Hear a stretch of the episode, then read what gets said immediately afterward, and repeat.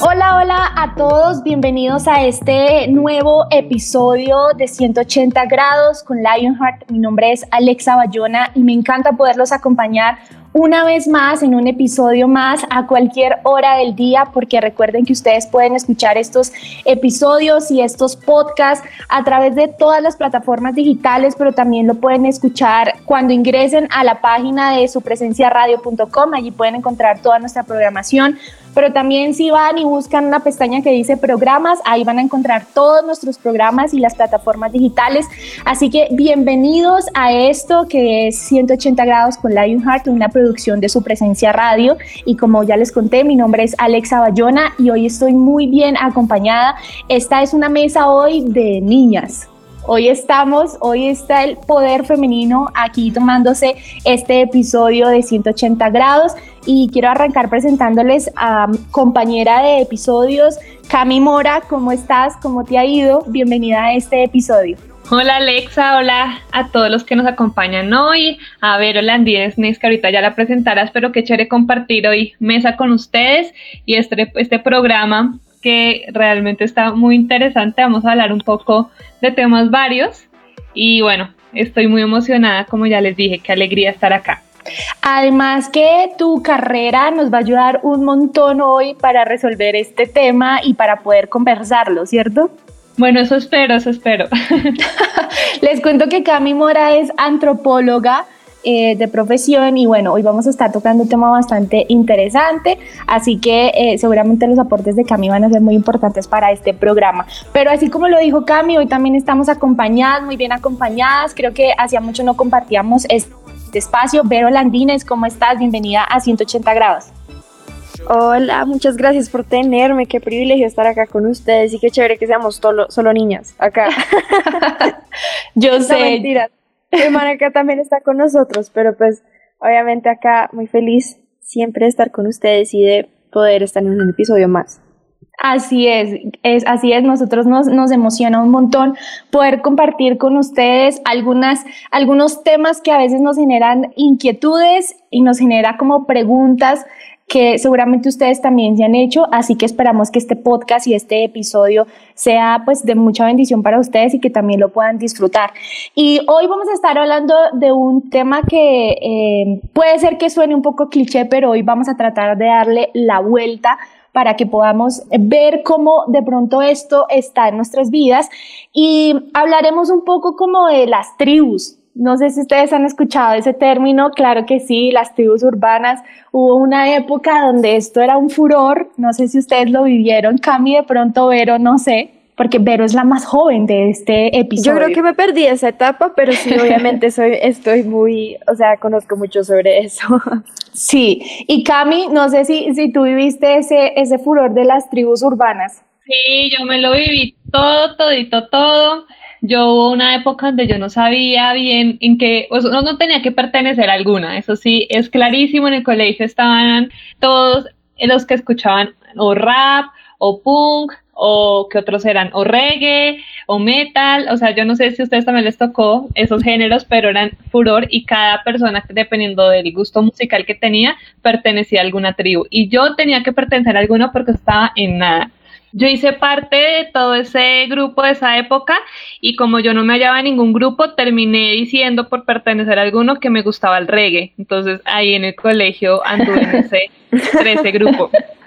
Yo, yo recuerdo que, que, estando en el, en el colegio, mm, yo viví algo muy parecido, y, pero, pero yo era como demasiado volátil, yo no sé, eh, yo creo que eran como mis inseguridades, me llevaban a estar en un lado y luego si me hacía un amigo del otro bando, pues me pasaba para el otro y decía que me gustaba. Yo pasé por el reggae, yo pasé por, eh, no, se acuerdan, no sé si se acuerdan de esa época donde hubo mucho emo, que eran los que se peinaban así con el pelo pegado. Eso todavía existe, eso sí todavía está, créeme que sí. o sea, tú tienes amigos? Como los otaku, ¿no? Ahora se les dice ah, Sí, sí, Imagínense que yo hice una investigación acerca de esa, de esa cultura, porque eso es una cultura, los otakus, y, y todo el tema del anime y todo este, y todo este, este, este furor que hubo también en una época, y es una, y es una cultura bastante, bastante interesante O sea, ellos, ellos realmente viven los cómics y viven todo eh, y todas estas historias que ellos pues obviamente leen y coleccionan, las viven, o sea, de verdad las trasladan a la vida real. Es una, es una cultura y, y también es una tribu urbana bastante interesante es bien particular.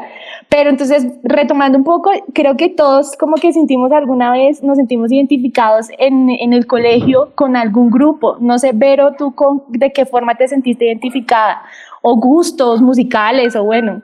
Yo creo que, yo creo que en varias formas, o sea, pues obviamente en el colegio uno siempre como que quería pertenecer a un tipo de, a un grupo de personas, uno quería ser como tal persona, o pues era diferente. Yo, digamos que no era la más popular en el colegio, nunca lo fui. Siempre fui como lo más nerdita, digamos. Ah, bueno, éramos del mismo equipo. Sí, sí, sí. Y yo, me pasaba igual. Y yo, por ejemplo, soy muy lectora, me encantaba leer, entonces yo creo que me hacía con las personas que que así que les encantaba leer o que les encantaba como analizar cosas así. Yo siempre como que pertenecía a ese, grupo de personas. Y, y, mira que es cierto, porque, porque uno podía identificar en el colegio fácilmente el grupo de deportistas, el grupo que era inteligente, el grupo de las populares o los populares, ¿sí? Em, o incluso el grupo de los que no hacían nada. Uy, sí, de los vagos. De los vagos, literal. Y eso todavía existe en la universidad, todavía existe y existirá por la eternidad. Entonces, eh, pero, pero yo quería hacerles una pregunta como, como para, ir, para ir avanzando un poco en el tema y es, ¿por qué, creen, ¿por qué creen ustedes que nosotros buscamos pertenecer a un grupo? Porque, porque eso parece ser una necesidad, ¿sí o no? O sea, como, como necesito, necesito literal identificarme con alguien. Sí. ¿Por qué creen ustedes que buscamos eso constantemente? Yo la verdad creo que es porque uno quiere sentir que uno pertenece a algo. Y pues obviamente cuando uno es chiquito en el colegio uno está buscando cómo formarse, uno está construyendo como lo que va a hacer para el resto de su vida, su personalidad y pues muchas cosas. Y obviamente en la infancia y pues en un adulto también siempre quiere como pertenecer y sentirse identificado con algo. Y pues la identidad juega muy fuerte en estos temas. Pues porque cuando tú encuentras tu grupo de personas tú estás siendo identificado como algo eres identificado como inteligente, como deportista, como atleta, etcétera, etcétera. Y pues yo pienso que todos los seres humanos tenemos como esa tendencia a querer pertenecer y no ser el raro o excluido, pero sí encontrar como nuestro tipo de personas. Literal, y lo que tú estás diciendo es muy cierto. Cami, nuestra antropóloga, nos corregirá, pero, pero el pertenecer a un grupo es una necesidad humana literal, o sea, eh, y hay como, como, como varios grupos que para nosotros son básicos y es como el grupo familiar, por ejemplo, eh, y luego el grupo familiar, no sé, viene en el grupo de los amigos, eh, de los amigos o el colegio, y luego viene el grupo de los amigos que son los que están con uno por siempre y para siempre, que son esos amigos que uno conoce desde la infancia y, y han pasado los años y uno todavía sigue siendo amigos de ellos. Entonces, eh, creo que el pertenecer a un grupo nos hace estar y nos hace sentirnos unidos, pero también, eh, pues digamos que los investigadores dicen que eh, el compartir los mismos valores, que era lo que decía Vero, los mismos sentimientos, las mismas opiniones respecto a un tema, hace que haya un crecimiento personal. ¿sí? Como que la gente siente que está avanzando en algo y que eso mismo lo hace pertenecer a un grupo donde hay unas mismas características o donde hay unos gustos que los hace afines. Entonces, parece que este tema de, pertenecer a un grupo es bastante importante y, y, se vuelve una necesidad y es algo natural. Mi pregunta, y yo quería preguntarle esto a Cami, Cami, ¿tú crees que eso es, es, es algo natural? ¿Es bueno? ¿Es malo? ¿Tiene un límite o cómo lo ves tú desde tu perspectiva? Sí, pues no sé si se diga que es natural, pero sí todos los seres humanos somos seres sociales. O sea, nacimos para... Y yo creo que desde la Biblia uno puede ver que Dios dijo, no, el hombre no se puede quedar solo, él necesita compañía. Y le hizo a la mujer, o sea, necesitamos compañía y Dios se dio cuenta de eso. Entonces, desde el origen somos seres sociales y por ende pues siempre están los grupos, las tribus, etcétera, y no nacimos para estar así solitos. Entonces yo creo que por eso también en el colegio y en la vida uno intenta como encajar y buscar a alguien con el que uno sienta afinidad, porque andar solitos por la vida no es tan chévere y como pues bien lo decía, no fuimos creados para andar solos por ahí, entonces siempre buscamos dónde encajar, dónde sentirnos parte de entonces, por ejemplo, soy parte de un país que se llama Colombia, o sea, uno siempre intenta cómo identificarse de dónde viene, de qué región, de qué familia, eh, con tu profesión, yo soy parte de tal, ta, ta, ta. Entonces uno siempre intenta encajar y por eso yo creo, pues entonces cuando uno está adolescente, uno está en ese momento de crecimiento y de, sentirse parte de y también en construir tus gustos musicales, etcétera y eso todo nos ayuda un montón para poder identificarnos y conocernos a nosotros mismos. Literal, y también tiene que ver lo que tú dices, es como el crecimiento, no sé si eso es, esa sea la, la, expresión correcta, pero es como el crecimiento personal y también un poco lo que decía Vero hace poco, como la identidad y la autoestima también puede estar muy determinada o, o puede estar muy guiada por ese grupo social o ese grupo de personas al cual pertenecemos. Entonces, mientras vamos arrancando y vamos un poquito más profundo en este tema, eh, si quiero que se queden pensando si ustedes hacen parte de un grupo social. Puede ser, puede ser no que tengan un grupo de amigos y que se encuentren en un lugar, porque también yo leía que ya no es, ya no es como antes y mucho menos después de la pandemia que tantas cosas cambiaron. Ya no es como antes que uno se, que los grupos o las tribus urbanas eh, que es como el tema, el, el, término, no sé cómo decirlo, el término más antiguo para, para definirlo. Término coloquial. Sí, el término coloquial que, o clásico, ya no es como antes que se reunían en un lugar físico y mejor dicho, sino que esto ha evolucionado y ha cambiado. Pero piense si de pronto usted se identifica con algún grupo por sus características, por su estética, por cómo se visten, por cómo hablan, por incluso su filosofía o su forma de pensar. Y lo que decía Cami, mm, puede ser que no sea tan bueno o no sea tan malo, sin embargo, a veces también puede llegar a ser un poco peligroso ese tipo de, pensamientos o de filosofías que tienen es cierto, tipo de grupos eh, de personas eh, que podrían estar transformando nuestra identidad y lo que nosotros somos y lo que Dios quiere de nosotros. Entonces, eh, pónganle mucha atención a eso y piensen si ustedes hacen parte de eso o si hay algo que está influenciando su manera de pensar. Y mientras tanto, nos vamos a ir un corte chiquito y luego escucharemos una sección que se llama Trending. Trending. Hola a todos, bienvenidos a esta sección de Trending. Hoy les voy a hablar a cómo Apple deberá pagar una multa a un comprador por no incluir el cargador de iPhone. Esta situación ocurrió cuando un juez de un tribunal civil de una ciudad en Brasil ordenó que Apple le pague 5 mil reales brasileros que equivalen a mil dólares o casi 4 millones de pesos. Según documentos judiciales vistos por el medio Insider, el juez declaró que la práctica de la compañía es abusiva e ilegal, pues había obligado al consumidor a comprar un segundo producto de su fabricación exclusiva, haciendo referencia a la necesidad de comprar el adaptador de corriente además del nuevo celular. Ante esta acusación, Apple contestó que los nuevos celulares vienen con su respectivo cable USB-C a Lightning lo cual es suficiente para una carga segura del aparato y que además los clientes pueden conseguir un adaptador de corriente de otras marcas. Sin embargo, el juez rechazó el argumento al decir que los cables no funcionan con todos los adaptadores de pared que aún no están adaptados al USB-C. Además, los motivos por los que el gigante tecnológico decidió dejar de vender el adaptador con los teléfonos eran en parte ambientales. Sin embargo, según el juez, la compañía todavía produce este aparato, con la diferencia de que ahora lo vende por aparte a un costo de alrededor de 100 mil pesos colombianos. Según el juez, no es adecuado que tal medida busque reducir los impactos ambientales. Con toda evidencia, la demandada sigue fabricando un accesorio tan esencial pero ahora lo vende por separado. Fue en el 2020 cuando la compañía anunció que la llegada del iPhone 12 a las tiendas no incluiría el adaptador, por lo que se tendría que comparar aparte. Y esta no es su primera demanda. La compañía ya recibió una demanda en el 2021, también desde Brasil, por práctica abusiva.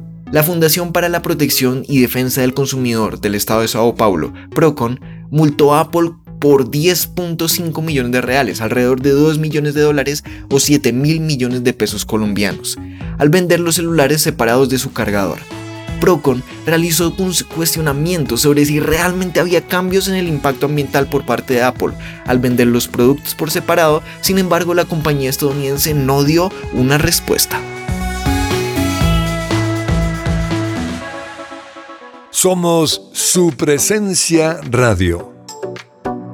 Y como ustedes saben, su presencia radio tiene una programación increíble. Yo soy fan de su presencia radio y por eso queremos invitarlos a que sigan escuchando nuestra señal en vivo a través de la página web supresenciaradio.com. Es muy sencillo, solamente ingresan a la página y van a encontrar un enunciado que dice señal en vivo, dan clic ahí y listo. Van a estar conectados con toda la programación en vivo durante todos los días de la semana. Bueno, yo quería preguntarles, ¿ustedes cómo definirían una tribu urbana? Wow, qué pregunta, eso fue, Cami se fue de una directo, ¿cierto? De una. no, yo diría, yo diría así como a secas que una tribu urbana es un grupo de personas que se reúnen y que tienen unos gustos afines, ¿cierto? Total, sí estoy de acuerdo. ¿Por ustedes por qué creen que las personas normalmente van a estos grupos o a estas tribus urbanas? Que como decíamos, ya es un término clásico, pero igual todavía existen, o sea, todavía existen, ya son menos, ya no son tan populares, pero todavía existen, porque creen que normalmente las personas intentan pertenecer a estos grupos. Yo pienso que la verdad, las personas, como había dicho antes, las personas siempre quieren como pertenecer a estas tribus urbanas, porque quieren ser parte de algo, quieren identificarse, quieren decir como, uy, yo me siento cómoda acá, este es, este es mi lugar, este es mi tipo de personas, yo en realidad quiero, quiero pertenecer acá y es algo muy normal, obviamente. Nosotros queremos estar rodeados de personas que son parecidas a nosotros o que en realidad nos aporten y que pues tengan los mismos gustos y eso es como lo que nos hace crecer entre nosotros. Entonces yo pienso que por eso la verdad las personas o incluso más, o sea, más especialmente los adolescentes quieren ser parte de este tipo de grupos urbanos. Y, mira que eh, viendo un poquito como, como datos curiosos, pues yo creo que esto lo saben mucho, puede, puede ser que sea cultura general, pero, pero pues este tema, este, este término de tribus urbanas viene de la década de los 40 y de los 50, desde hace muchísimo tiempo, y creería, y se ha mantenido a lo largo del tiempo, valga la redundancia, pero, pero pues eso, eso demuestra también que, que si no ha muerto, es porque es una necesidad de la sociedad, es una necesidad de todos nosotros hacer parte y formar parte de, un grupo y eso es de lo que venimos hablando durante el programa. Entonces, creería yo me sigo manteniendo porque es una necesidad. Todos necesitamos hacer parte de algún equipo, de algún grupo, algo que nos apasione, algo que nos mueva. Entonces, es una necesidad. Sí, así es. Yo creo que también lo podemos relacionar cuando tenemos alguna afinidad política, alguna afinidad con algún deporte, un equipo de fútbol. De pronto ya como tal lo de las tribus urbanas ya se fue quedando, que como decimos todavía existe, pero igual uno siempre pertenece a algo. Hoy en día esos grupos de, de, de WhatsApp, bueno, también uno también pertenece a grupos de WhatsApp donde tenemos diferentes cosas en común o también en Instagram que uno se mete a grupos donde comparten cosas que a uno le gustan. Aquí todos los que nos gusta esto o en YouTube uno también se mete a comunidades donde les gusta ciertos estilos o hábitos alimenticios de ejercicios. Entonces, ay, ustedes son de tal grupo que hacen esto, el CrossFit o estos ejercicios. Entonces, como que siempre hoy en día tenemos más capacidades de meternos en muchos grupos al mismo tiempo que no son como tal tribus urbanas, pero si uno va mirando tienen su propio estilo de vestir, gustos musicales, comida, etcétera. Y creo que valdría la pena decir, puede ser que esté, esté cometiendo una, una, una embarrada, pero, pero creo que este término de las, tribus urbanas se ha venido transformando. Entonces, por eso les decíamos antes, queremos que piensen si ustedes se identifican con un grupo de personas, ¿sí? Eh, con el, en la cual ustedes se encuentran, en el cual ustedes encuentran una afinidad o unos gustos, porque es cierto, ahora, ahora uno entra a Instagram y encuentra una cantidad de grupos y de, y de gustos y de afines y encuentra que hay gente que usa sus cuentas eh, para mostrar cómo bailan y entonces uno se sienten identificados y eso atrae eh, otro tipo de, de, personas por la ropa que usan y eso empieza a volver una cadena gigante de cosas pero pues también eh, Vero, que es la más contemporánea de nosotros, también nos podrá decir que, por ejemplo, el tema de, TikTok también es cierto, o sea, eso ha cambiado mucho la forma en cómo nos estamos agrupando.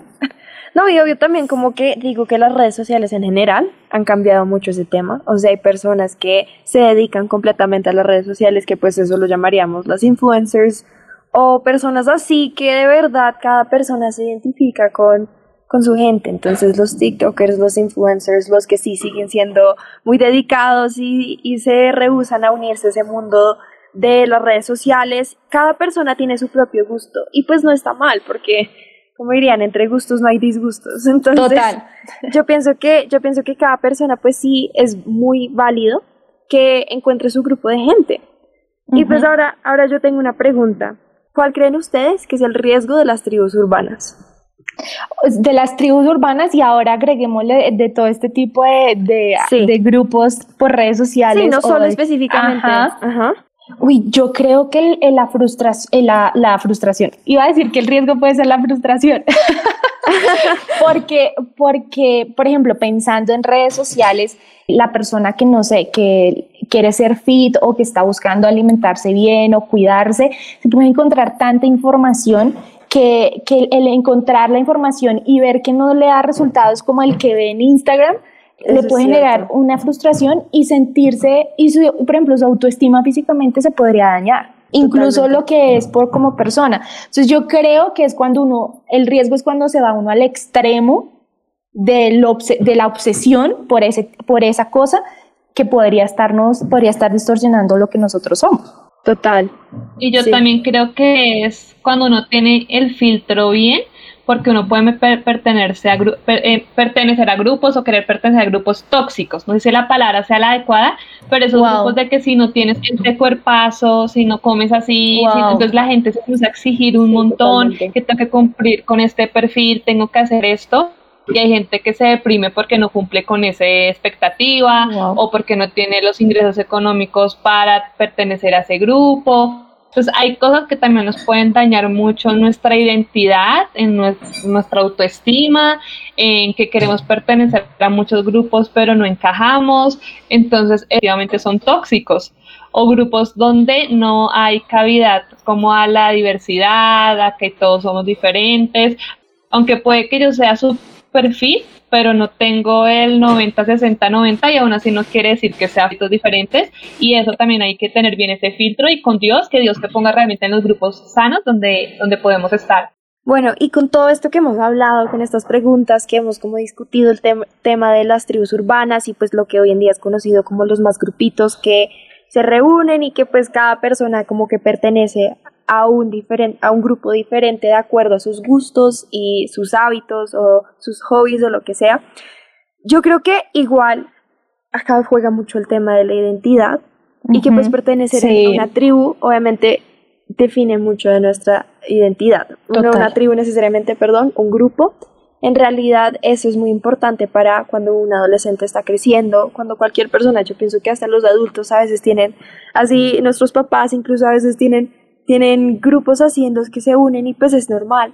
Obviamente eso, eso pues es bueno, es bueno poder ese- hacer eso, pero pues hay efectos que pueden estar acá ligados con el tema de pertenecer a una tribu o un grupo con nuestra relación con Dios. Obviamente eso afecta nuestra relación con Dios y pues sobre nuestra identidad. Entonces yo creo que Ujú. ese es un tema de tener mucho cuidado, obviamente con qué personas te estás rodeando, porque si estás acá definiendo lo que tú eres, lo que a ti te gusta, pues tú tienes que pensar un, quién dice Dios que tú eres, qué, es lo que Dios dice de ti, pues obviamente eso lo encontramos en su palabra, pero pues tiene, toca tener mucho cuidado con la gente con la que estamos alrededor, o sea, que la gente que está alrededor de nosotros y con quién estamos decidiendo pasar ese tiempo, que son personas que en realidad nos están ayudando a formar nuestra identidad. Lo que Dios tiene para ti.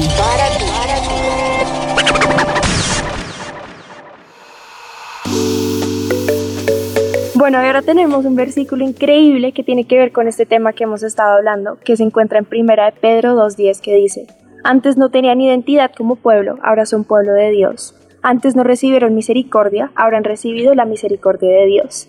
Entonces, pues obviamente este versículo tiene que ver mucho con lo que estamos hablando de los grupos, de las tribus urbanas. Obviamente, pues nosotros estamos buscando pertenecer y acá Dios nos está diciendo, nos está hablando sobre nuestra identidad y que en realidad somos pueblo de Dios.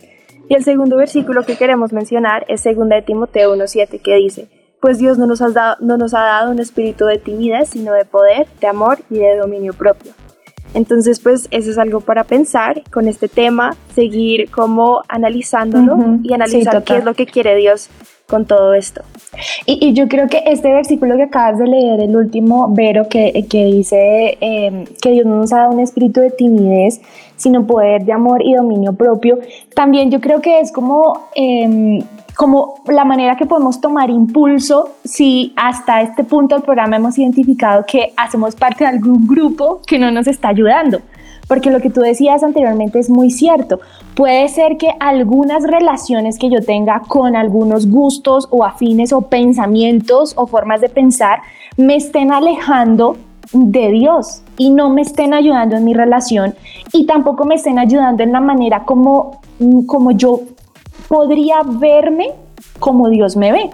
Entonces, creo que también este, este versículo nos ayuda a pensar como, bueno, no tienes por qué tener temor ni sentir que, sí, no, no sentir miedo si en algún momento tienes que salir de algún lugar, no, porque pues Dios te un espíritu de poder, de amor y dominio propio para creer lo que Dios dice de ti, pero también si yo llegara a tener que tomar una decisión de salir de algún grupo o de algo que me esté afectando, eh, pues tomar la decisión y salir e irme.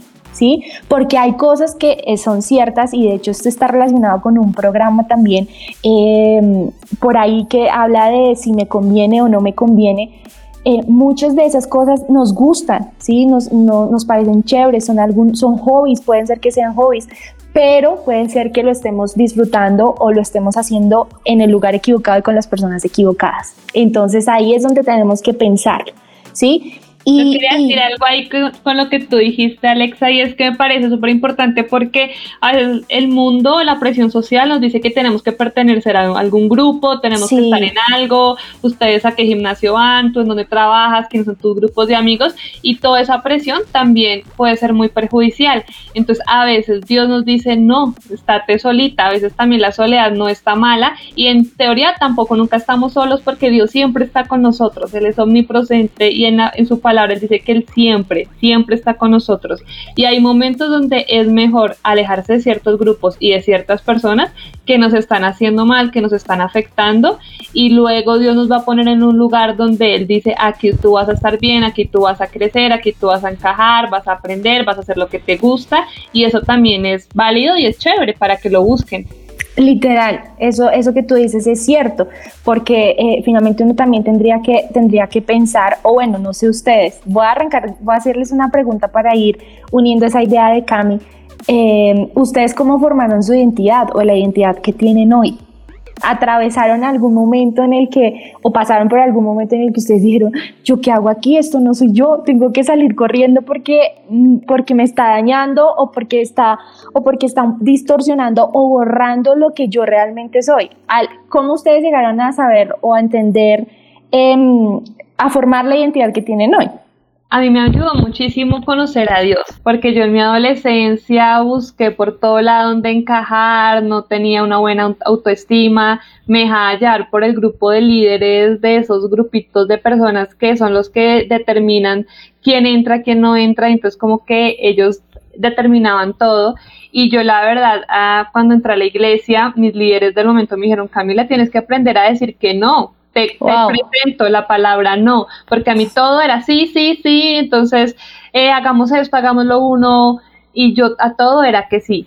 Entonces yo como les comentaba al principio, pues yo en un momento me creí la muy hippie escuchando reggae y todo eso. Menos mal nunca estuve en cosas densas porque hay, como les digo, o sea, dependiendo de cada grupo, hay cosas chéveres y no tan chéveres. Menos mal Dios siempre me cuidó, me cuidó mucho, pero ya después dije, no, ¿esto qué es? Y como decía Alexa, también la época de los emos y todo, esa época fuerte eh, no alcancé 100% a, a, tener todo el outfit de, de, un emo, pero como que ya había un poquito de moda, entonces como que la gente intentaba vincularme, no era como Cami, cortate el pelo, Cami, vístete así, eh, y yo venía de reggae, entonces como que no, como que no emparejaban las dos cosas, como que eran super polos opuestos, pero ya después a mis, a mis que 14, 15 años empecé a escuchar de Dios, ya después a los 17 dije, no, a mí esto de las tribus y de pertenecer a estos grupos y de las fiestas y de la vida loca no es lo mío, o sea, definitivamente Dios no me hacía sentir paz.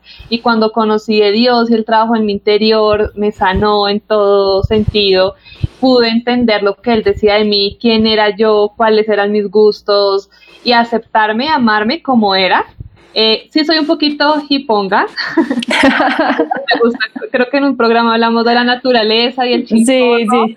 Eh, me gusta eso, me gusta la naturaleza, la vida tranquila y Dios me ha hecho feliz como aceptándome como soy y Dios me ha puesto amigos que me quieren así como soy y que también compartimos algunas veces esos gustos. No soy la, a veces uno se, se presiona y tengo que ser súper eh, femenina con 80 mil maquillajes, me pongo el maquillaje básico, el peinado básico, de vez en cuando me arreglo las uñas. O sea, Dios me ha aprendido, aprendido a trabajar en mi feminidad desde donde soy, lo que me gusta y, donde me siento bien. E, eso que tú dices es, es, es muy importante porque así como, en, por ejemplo, en nuestra época fue el emo, Ibero tendrá, tendrá también un ejemplo, un, un ejemplo después de, lo que, después de lo que voy a decir. Tal vez yo, yo veo mucho que, que esas, esas características de ahora son, eh, tienes que hablar así o, o incluso tienes que tener novio o o tienes que posar en las fotos de cierta manera y mostrar ciertas partes de tu cuerpo para sentirte bien. Y no lo estoy diciendo solamente por las mujeres, lo digo también por los hombres. ¿Sí? Como eh, tienes que peinarte así, usar cierto tipo de ropa para que, para que hagas parte de, ¿sí? O, o tienes que hacer cierto tipo de cosas que denotan que vas por buen camino para poder ser alguien que realmente no eres tú. Entonces, y eso lo ve mucho, uno lo ve mucho en redes sociales. Y cuando uno se da cuenta, uno dice, esa persona realmente no es esa persona, está tratando de vivir una, la vida de otra o, está tratando de tener un disfraz que no es. Entonces, yo quisiera preguntarle a Vero, que es la más joven de nosotros, pero, pero Vero es, es, es una mujer muy madura, es ¿qué fue lo más difícil al momento de establecer tu identidad o de decir, esta soy yo? Yo pienso que para mí algo que me costó formando mi identidad también fue mucho como que el tema de la presión de ser popular o la presión de, de cómo querer pertenecer a algo que lo que yo no era, o pues ahí sí ya lo que es el tema de que cuando uno está en el grupo equivocado o en el que uno no pertenece y uno no se siente muy cómodo, me ha pasado mucho y pues ahí temas de identidad era como, era difícil, obviamente estaba, estaba alrededor de personas que no me hacían sentir muy bien, o que me criticaban porque no era como ellos. Y yo digo que ese tema de la identidad parece bobo, pero en realidad es algo muy fuerte y cuando uno va creciendo uno se va dando cuenta de eso, que hay personas muy diferentes a uno, hay personas que en realidad si tú te acercas a ellas son un peligro porque te pueden alejar de Dios o pueden crear problemas en tu identidad y en tu identidad en Cristo, que es lo más que es lo más importante y lo más valioso que uno puede tener y es algo muy peligroso. Entonces yo siento que para mí eso fue como que tener las amistades correctas, tener personas que uno a veces como que quisiera tener de cerca, pero no son convenientes porque van a crear muchos problemas en, en ese tema. Y mira que lo que dices es muy cierto porque em, una, yo creo que una forma de saber si estoy o no estoy en el lugar equivocado es si para estar ahí y estar con ese grupo de personas, estoy haciendo cosas que no debo hacer. ¿Sí? aparentar. Exactamente. muchas personas aparentan y pretenden ser alguien que no son y suben en redes sociales cosas que nada que ver y luego salen a los dos segundos llorando como estoy súper deprimido, deprimida, estaba aparentando a alguien que no soy, esto no soy yo, me he sentido mal, voy a desconectarme de las redes y hacen todo un una situación muy grande por no poner límites al tiempo y darse cuenta que a veces la presión social de que tienes que ser así, tienes que pertenecer a esto, ganar tanto, vestirte así, es, es una presión, una carrera que nos lleva muchas veces a dañarnos a nosotros mismos. Exacto, entonces hoy queremos que ustedes evalúen y miren su vida y miren de quién se están rodeando, miren qué los está influenciando, tanto en un grupo, si hacen parte de un grupo social o de algo que, que o de algún grupo que tiene una ideología, un pensamiento, eh, pero también de lo que están viendo en redes sociales, del grupo de amigos que tienen ustedes y que tienen algunas características o que tienen unos gustos o que siguen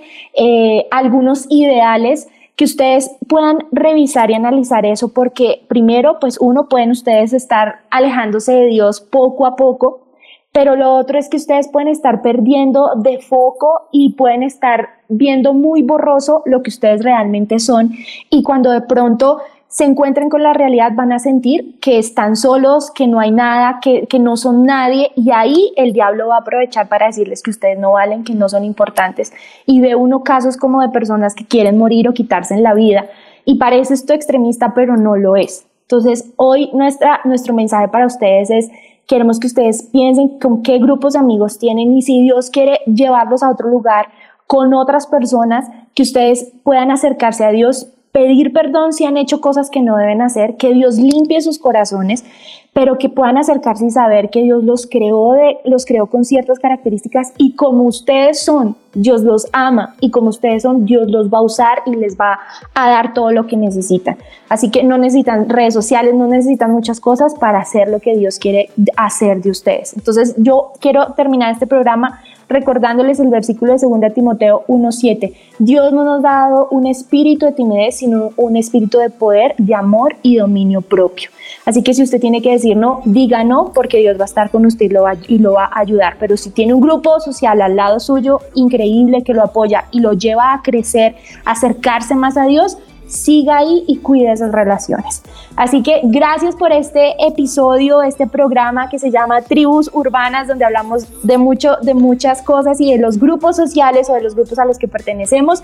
Nos escucharemos en un próximo episodio y si les gustó este programa, recuerden que pueden escucharnos a través de su presencia radio.com y a través de todas las plataformas digitales. Mi nombre es Alexa Bayona y fue un gustazo acompañarlos junto a Vero y Camila. Nos escuchamos en una próxima oportunidad. Chao, chao. Chao. Chao.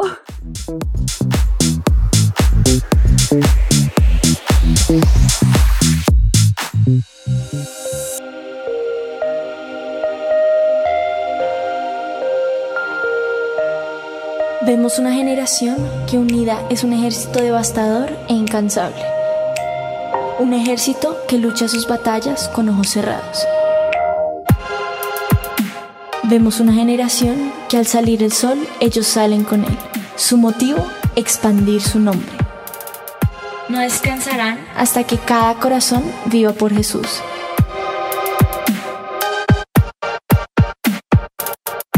Vemos una generación cuya pasión y santidad quema los ojos de quienes los miran.